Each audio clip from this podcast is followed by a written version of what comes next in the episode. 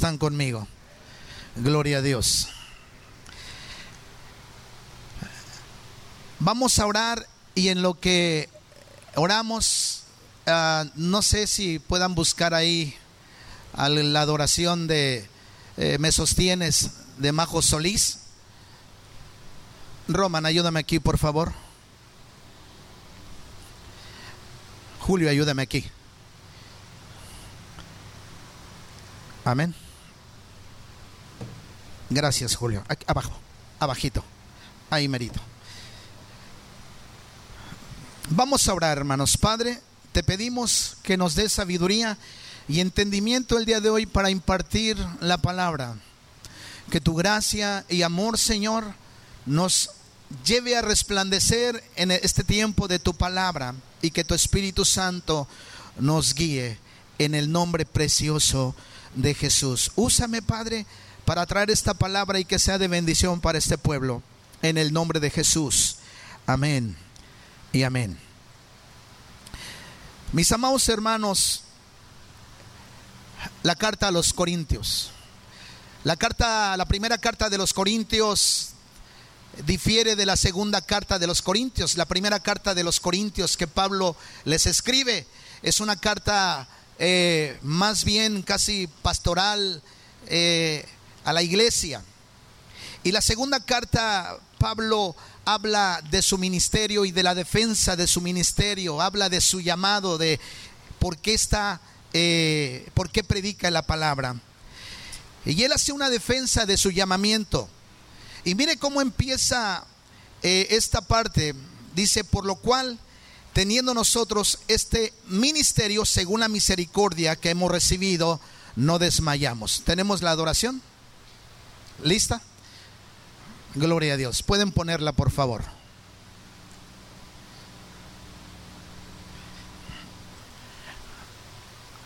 El mensaje de hoy, hermanos, se llama, se titula La paradoja de la vida cristiana.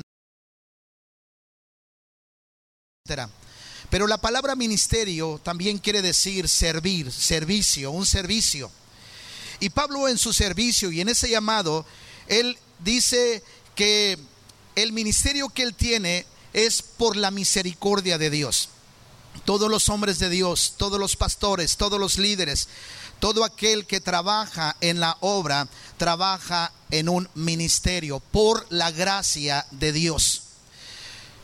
Yo les decía a los pastores, a los cuales les estuve enseñando la semana pasada, a varios pastores acerca de la actualización ministerial y del llamado. Tú puedes escoger la carrera de medicina, de ingeniería, eh, puedes escoger una carrera como profesor, como abogado, etcétera.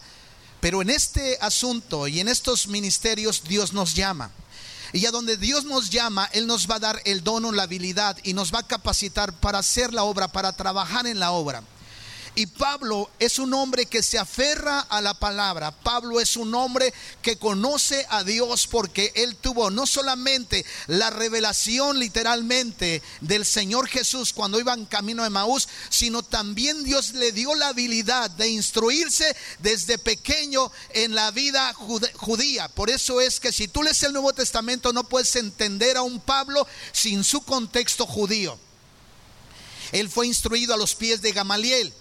Y los mejores discípulos eran los que se instruían con un maestro y un maestro daba fruto los mejores discípulos, no tenía más de dos o tres discípulos a los cuales pasaba toda su vida enseñándoles. Y Pablo, a pesar de que había sido tan preparado, era elocuente, era un hombre diestro con la pluma y también era un hombre con mucha palabra y con mucha sabiduría. Él era adelantado inclusive. Por eso en el camino a Emaús, Jesús mismo tuvo que aparecerle para tirarlo, tumbarlo del animal en que él iba montado. Este Pablo entonces se presenta y es, una, es un gran instrumento en el Nuevo Testamento. Y él hablando dice, nosotros teniendo este ministerio según la misericordia de Dios que hemos recibido Y aquí está la clave por la cual él no desmayaba, porque el ministerio lo había recibido de Dios. Jesús mismo le había llamado y el Espíritu Santo decía, instrumento escogido me es este. Pablo antes de elogiarse él mismo, él decía que en otro tiempo, aun cuando posiblemente eh, siendo un maestro de la ley, hacía cosas incorrectas. Y aquí presenta su ministerio diciendo, por lo cual renunciando, dice, había renunciado a las cosas malvadas a las cosas ocultas. Dice antes bien, renunciamos a lo oculto y vergonzoso. Pablo mismo se está incluyendo en esta lista de personas que hacían cosas vergonzosas y la Biblia dice que lo que se hace en oculto es vergonzoso. Y por eso el apóstol Pablo y este ministerio, hermanos, exige, demanda santidad, porque somos cartas abiertas leídas por los hombres. Me decía Euclides que hoy nos hace favor de acompañarnos ¿Qué se siente ser pastor?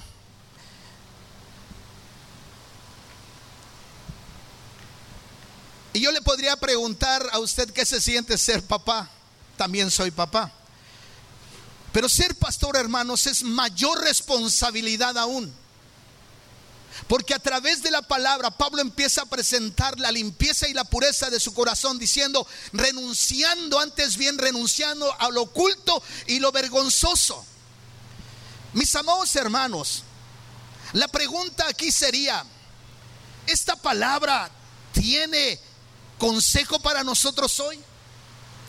Hacemos cosas vergonzosas porque normalmente lo que se hace en oculto es vergonzoso. ¿Cuántos están conmigo? Hacemos cosas vergonzosas. ¿Saben por qué las cosas vergonzosas se hacen en oculto? Porque no se quiere ser descubierto, porque causaría tristeza, desilusión y posiblemente vergüenza, como aquellas personas que finalmente hacen de la tecnología que pudiera ser para beneficio, hacen un mal uso de la tecnología. Hoy usted puede mirar páginas de cómo hacer bombas, de cómo hacer atentados, dónde conseguir dinamita, dónde conseguir pólvora. Y también hay mucho contenido y hay mucho consumo de páginas inadecuadas, inmorales. Y el apóstol Pablo aquí está hablando, dice, no hacemos cosas vergonzosas ni ocultas. Es decir, que también el apóstol Pablo, hablando de la palabra, dice, no queremos engañar. Hay algunos maestros que sí engañan con la palabra y con astucia. Entonces, algunos adulteraban la palabra de Dios. Quiero decirles que cuando miramos el capítulo 10 del libro de Juan, miramos algunos tienen contra tienen eh, un juicio encontrado en cuanto a si es una parábola o es una metáfora. Pero en ocasiones toma lugar como parábola, como un ejemplo, y en ocasiones como una metáfora, como una comparación. Y cuando Jesús finalmente dice, hablando acerca del buen pastor, dice que las ovejas conocen, Él abre la puerta y dice, y las llama, y salen, y las conoce por su nombre. Dentro de la cultura judía, el Jesús, algunos dicen, bueno, si Él abre la puerta, Él no puede ser al mismo tiempo la puerta. Pero posteriormente Él sí se compara con la puerta. Y dice que algunos, y, la tradición y la historia judía, si usted ve todas estas, todas estas cuestiones acerca del pastoreo del rebaño de ovejas, el pastor pasaba mucho tiempo con sus ovejas y las trasquilaba para que no se ahogaran con el calor muchas veces del desierto. Y entonces lo que hacía el pastor es que la oveja y el pastor pasaban mucho tiempo juntos, de tal manera que había una familiaridad y había un cariño y las ovejas se encariñaban con su pastor. Cuando las ovejas eran sacadas de su corral, se juntaban en el camino con otros pastores y entonces las ovejas se revolvían entre ellas, los pastores platicaban, hablaban, pasaban tiempo eh, pastando eh, con las, las ovejas. Como en aquel entonces en Judea era muy difícil cultivar la tierra, solamente había lugares que eran pastizales y las ovejas se alimentaban de ahí. Resulta entonces que el, cuando ya cada quien se iba por destinos diferentes, los pastores llamaban a sus ovejas, llamaban a sus rebaños y las ovejas conocían la voz de su pastor. Dice al salteador, porque algunos usan, diré esto con todo respeto, esa parte de Juan 10 dice que el diablo vino para matar, robar y destruir. Pero en verdad no se refiere al diablo esa parte de Juan capítulo 10, aunque él tiene una influencia sobre la gente que roba porque están bajo su dominio. La gente que adultera está bajo su dominio. La gente que divide familias están bajo el dominio. La gente que divide iglesias están bajo su dominio. No se refiere al diablo. Aunque es cierto que él busca que una persona muera sin Dios. Si el diablo pudiera matar a una persona, ya nos hubiera matado a todos nosotros. Dios no le permite esas cosas. Sin embargo, hermanos, lo que pasa así es que había hombres que querían robarse las ovejas. El salteador, él no entra por la puerta. El salteador, el salteador adultera la palabra engaña a la gente con la palabra. Y en oculto hace cosas vergonzosas con la palabra. Y seduce muchas veces con la palabra. Y en ocasiones, hermanos, la ilustración es que el pastor de las ovejas, permítame tantito, ya tengo calor.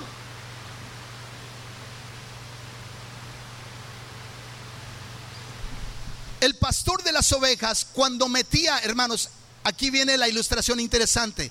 El pastor de las ovejas, cuando traía de regreso sus ovejas y tenía nombre, y a las ovejas sí les llamaban por su nombre, hermanos. Y oían la voz de su pastor. Y dice la Biblia que las ovejas oyen la voz de su pastor y lo seguían.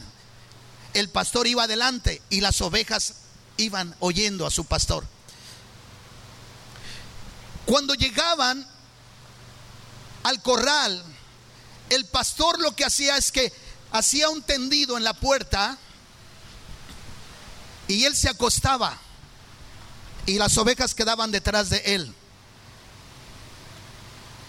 para cuidarlas.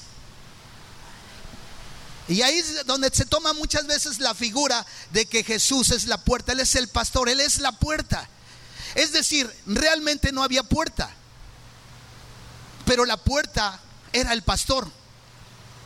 Y Jesús en esta metáfora se compara con una puerta para que las ovejas, las ovejas hermanos, dentro tenían muros de protección aparte del pastor, pero afuera solamente contaban con la protección de su pastor.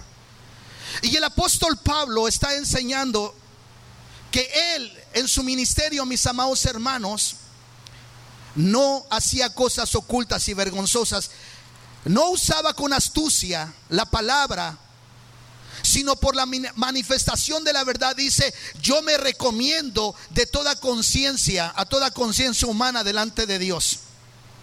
Es increíble que el apóstol Pablo dijera, imítenme a mí porque yo imito a Cristo. Él tenía su conciencia tranquila. Y mis amados hermanos, hoy vivimos tiempos muy peligrosos. Y dice Pablo, pero si nuestro evangelio está aún encubierto, entre los que se pierden está encubierto. Porque el evangelio para mucha gente está encubierto. Y la razón también, hermanos, es porque la Biblia dice que hay un príncipe de este siglo, el Dios con D minúscula, que no permite que los incrédulos crean en Dios. Es decir, hermanos, Hay mucha gente con tanta capacidad y con tanta inteligencia que la luz del Evangelio no les resplandece.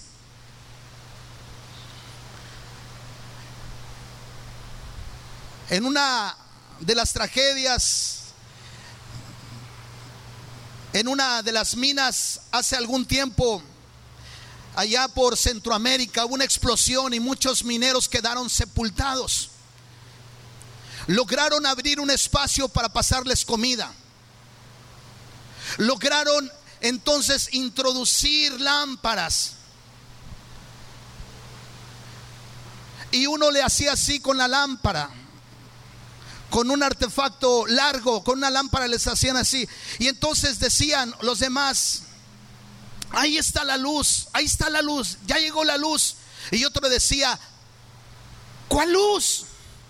Yo no puedo ver esa luz. ¿Cuál luz? Y todos voltearon y lo vieron. La explosión lo había dejado ciego. Y aunque quisiera ver la luz, no podía. Y eso es lo que sucede con mucha gente. Porque Satanás, el diablo, no permite que los incrédulos crean en Jesús. Dice la palabra, porque el Evangelio está encubierto en ellos, en los cuales el Dios de este siglo con D minúscula cegó el entendimiento de los incrédulos para que no les resplandezca la luz del Evangelio de la gloria de Cristo, el cual es la imagen de Dios. ¿Sabe qué hermano? Usted es un bendecido. La luz del Evangelio le, ha resplandecido y ahora usted puede ver la luz de Cristo. Por eso está aquí hoy. ¿Le puede dar un aplauso al rey?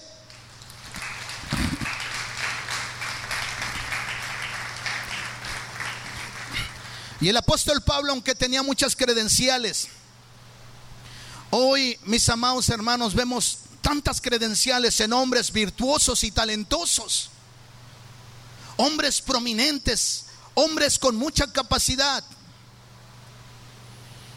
Hace unos días no pude ir, fue invitado a los 450 años de la primera Biblia, de la primera traducción al castellano, con dos eruditos.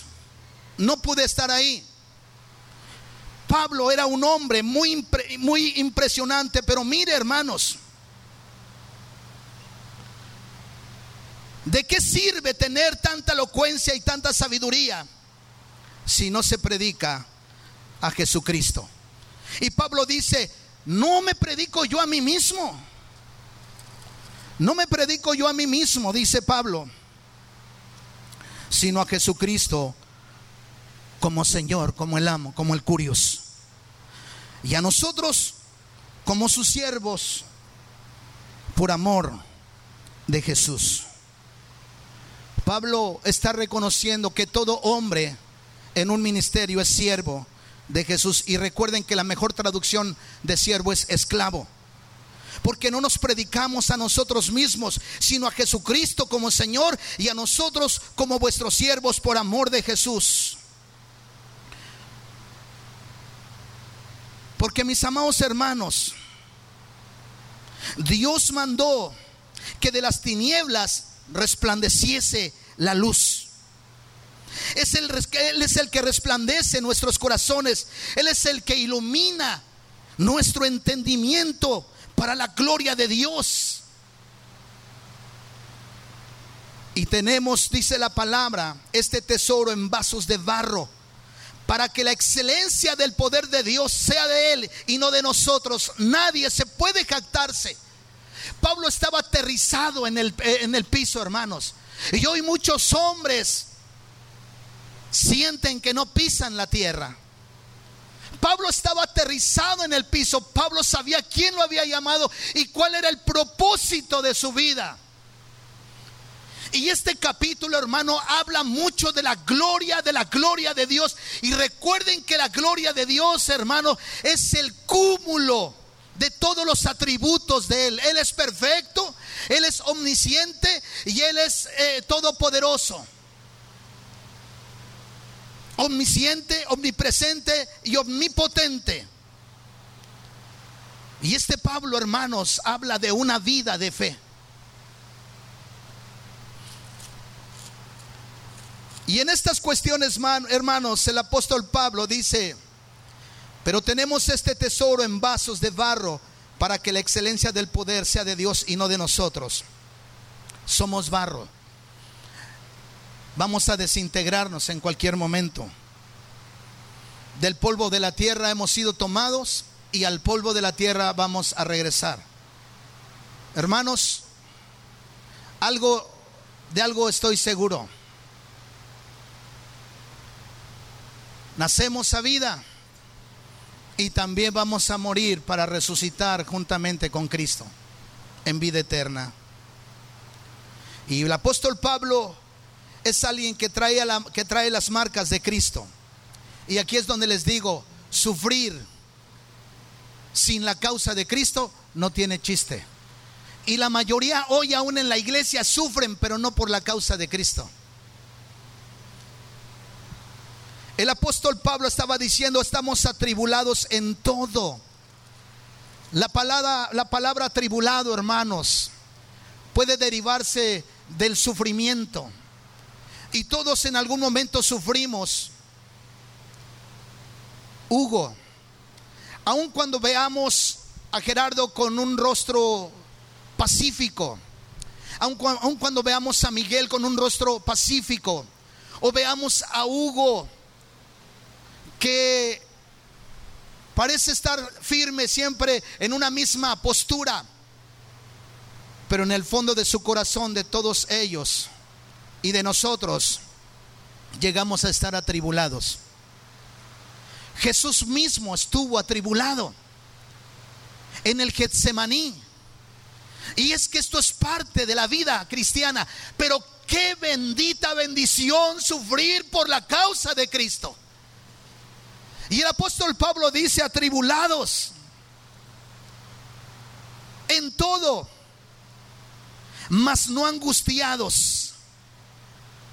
El apóstol Pablo sabía lo que era también tener hambre, sabía de la escasez, sabía de la traición de los hermanos. El apóstol Pablo, como una vez les dije, lo perseguían afuera y se, desilusionaba de los de adentro.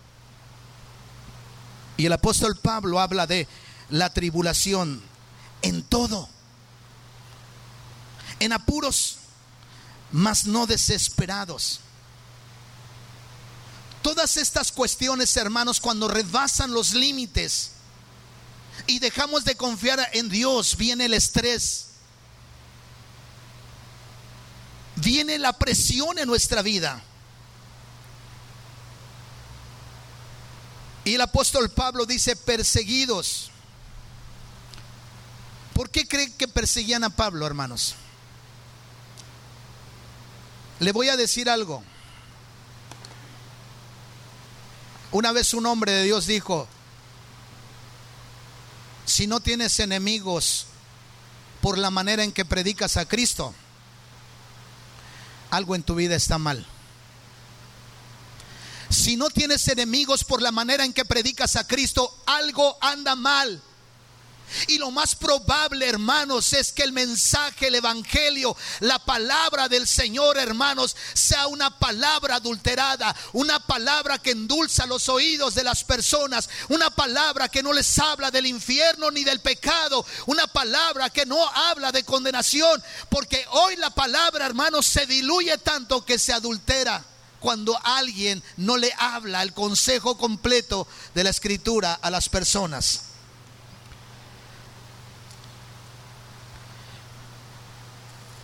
Y en este pasaje, hermanos, el apóstol Pablo habla de ser perseguido. Pero él se sabía que no estaba desamparado. El apóstol Pablo tenía la convicción, hermanos, de que Jesús estaba con él, que el Dios que lo llamó estaba con él. Llevando, dice en el cuerpo, siempre por todas partes la muerte de Jesús. Una persona, hermano, que ha venido a regeneración, hermanos, una persona que ha venido a Cristo, hermanos, tal vez hoy no sea eh, eh, como en este tiempo, pero como quiera está sentenciada a la muerte porque no sigue la corriente de este mundo. ¿Cuántos están conmigo?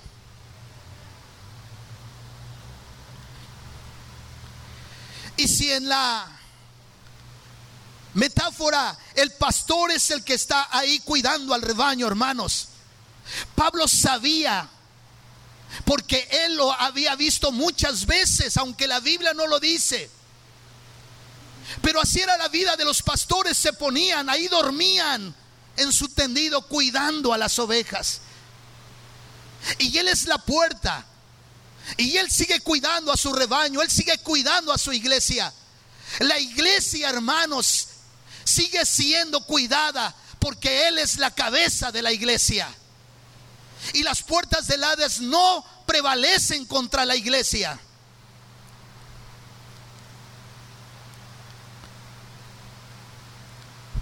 Porque nosotros que vivimos siempre estamos entregados a muerte. Por eso yo les decía que cuando alguien en el siglo pasado todavía uno era llamado a las misiones, hermanos, simbólicamente había un féretro donde metía todas sus cosas y donde él decía, pues tal vez ya no regrese.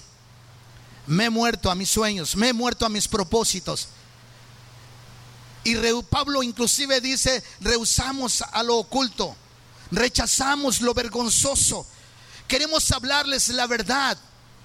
Y si por hablarles la verdad algunos se van, es posible que muchos digan, dura es esta palabra, ¿quién la podrá soportar? Por eso exhortamos a esta iglesia, hermanos. Y yo les decía en las enseñanzas, si tú no eres un pastor en cierta medida, enseñándole a otros lo que ha recibido de Dios, somos egoístas, egocéntricos, y no importa cuánto conozcas de la Biblia, no importa qué ministerio tengas, si no predicas a Cristo a alguien más, porque otros lo hicieron contigo, tu vida no tiene sentido. Y es por eso que a lo mejor es tan cómoda la vida del cristiano hoy en este tiempo, hermanos, porque nos venimos, nos sentamos, pero no tenemos claro para qué es el Evangelio.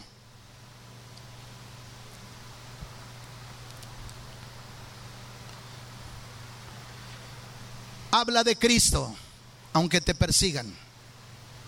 Habla de Cristo, aunque, se, aunque te ridiculicen. Habla de Cristo, aunque te persigan, aunque se burlen de ti. Habla de Cristo. Al apóstol Pablo nadie le cayó la boca. Porque el poder del Espíritu Santo, hermanos, empujaba al apóstol Pablo para seguir hablando de la palabra. El trabajo, los negocios, solo son una excusa para seguir comunicando el Evangelio, la palabra de Dios.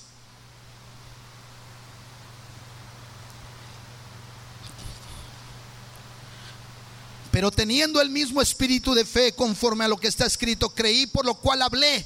Nosotros también creemos por lo cual también hablamos. ¿Cuántos hablan aquí? ¿Cuántos han creído? Porque si han creído tenemos que hablar. Si hemos creído tenemos que decirle a la gente que hay una esperanza, que hay un juicio.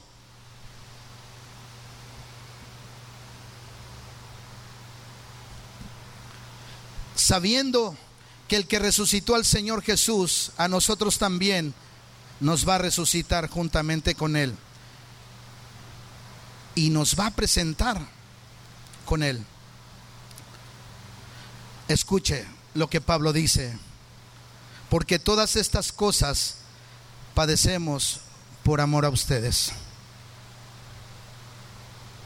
Desvelos, tiempos de oración, tiempos de ayuno.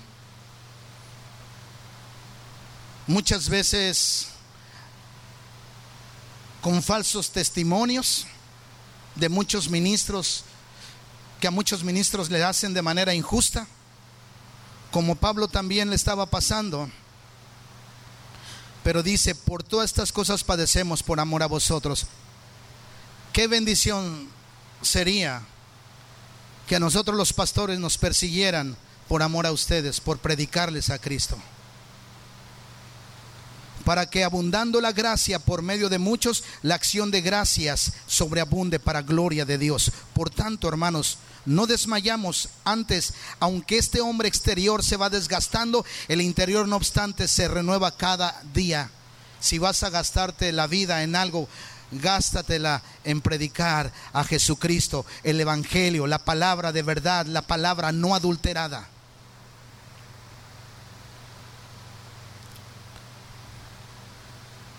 Porque esta leve tribulación momentánea produce en nosotros cada vez más excelente y eterno peso de gloria. No mirando las cosas que se ven, sino las que no se ven, pues las cosas que se ven son temporales, pero las que se ven, no se ven, son eternas. Voy a concluir con esto. El apóstol Pablo presenta su ministerio y no tiene nada de qué gloriarse. Yo les decía inclusive a los de alabanza en el discipular, si hoy tú no le hablas a alguien de Cristo, no tiene sentido que ministres aquí. Si usted y yo predicamos la palabra para los pastores también y para todo el liderazgo, y usted no tiene a alguien con quien sentarse y hablarle de la palabra cada día, está usted perdiendo el tiempo. Si usted solamente está ocupado en qué comer y en qué vestir, y no ocupado en las cosas de Dios predicando, ministrando, predicar todos podemos aquí en el púlpito. Ministrar, muchos lo hacen y hay muchos que ni cristianos son.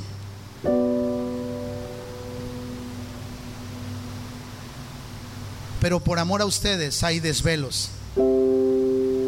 Si usted sufre por la causa de Cristo, hermanos, las cosas van bien. Pero si usted solamente es un espectador, hermanos, es posible que un día también sea espectador y le pase como a las diez vírgenes, a las cinco, a las cinco vírgenes insensatas.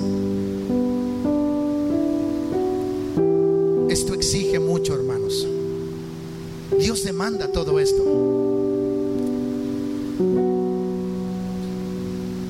Tenemos que aprender a confiar en Cristo. ¿Sabe por qué mucha gente no va a la sierra? Porque no es fácil. Porque usted quiere mucho su vida. Porque usted quiere más a su familia.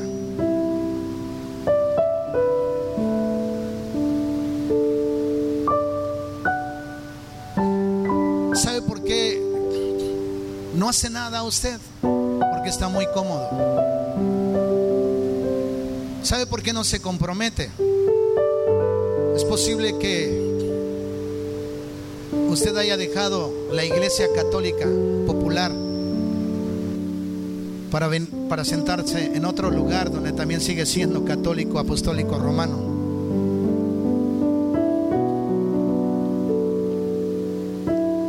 Hoy yo exhorto a la iglesia a que trabaje. Exhorto a la iglesia que verdaderamente trabaje. Y si sufre, Dios permite que usted sufra, dele gloria a Dios, pero que sufra por la causa de Cristo. Porque hay muchos que sufren sin la causa de Cristo. Y eso no tiene ningún fruto. Esfuércese. Levántese más temprano. Meditar, escudriñe la escritura. Piense en alguien, ore por alguien busque a Dios, pídale dirección a Dios para sembrar la palabra en otras personas.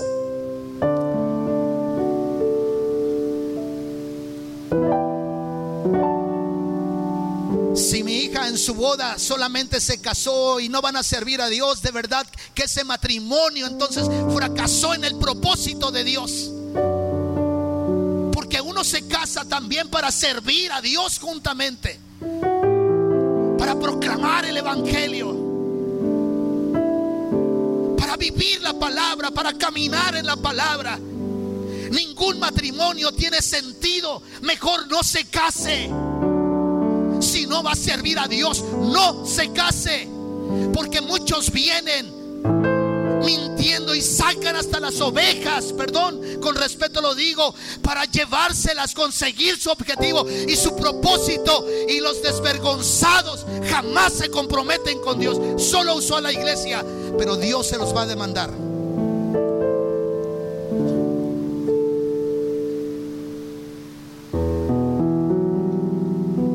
El apóstol Pablo, hermano, nos está hablando una palabra dura pero es la verdad y nos presenta cómo es su ministerio.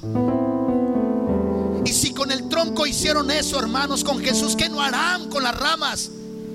Preparémonos, hermanos, para sufrir por la causa de Cristo. Levántese, hermanos, de su agónica pereza para glorificar el nombre de Dios para levantar el rostro y caminar por la calle predicando a un Cristo crucificado y a este resucitado que ha puesto la palabra de verdad de nosotros. Otros nos hablaron la palabra. No se guarde la palabra. Hable la palabra. Creímos por lo cual también hablamos, hermanos aquí en donde estemos con el jefe de trabajo, no importa quién sea, ni qué eminencia sea, hermanos, ni cuál intelectual sea la persona, la palabra es la única que tiene poder y hablamos en nombre de la palabra de Dios. No nos predicamos a nosotros, seríamos un fracaso. Predicamos a Cristo ya esté crucificado. ¿Cuántos pueden decir amén? Cierra tus ojos ahí. ¿Dónde estás?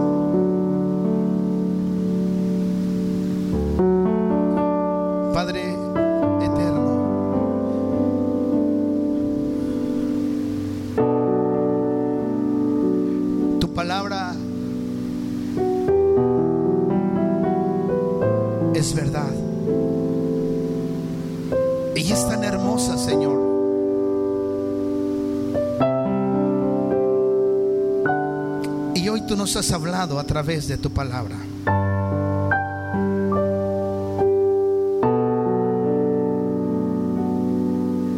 Líbranos a nosotros, sobre todo los ministros, Señor. Y a todos los que servimos, Señor. De adulterar y vergonzosamente hacer cosas, Señor, con tu palabra. Porque tú nos vas a pedir cuentas.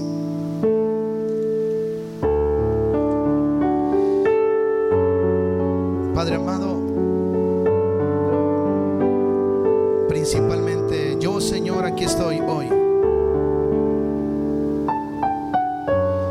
Pidiéndote, Señor, que la luz del Evangelio nos resplandezca y podamos llevarla a otros y les resplandezca también, Señor.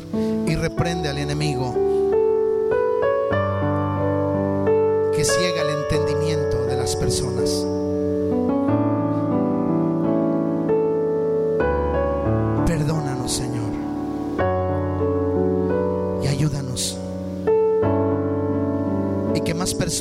a Cristo. Ayudar a otros a parecerse a Jesús. En tu nombre, Señor.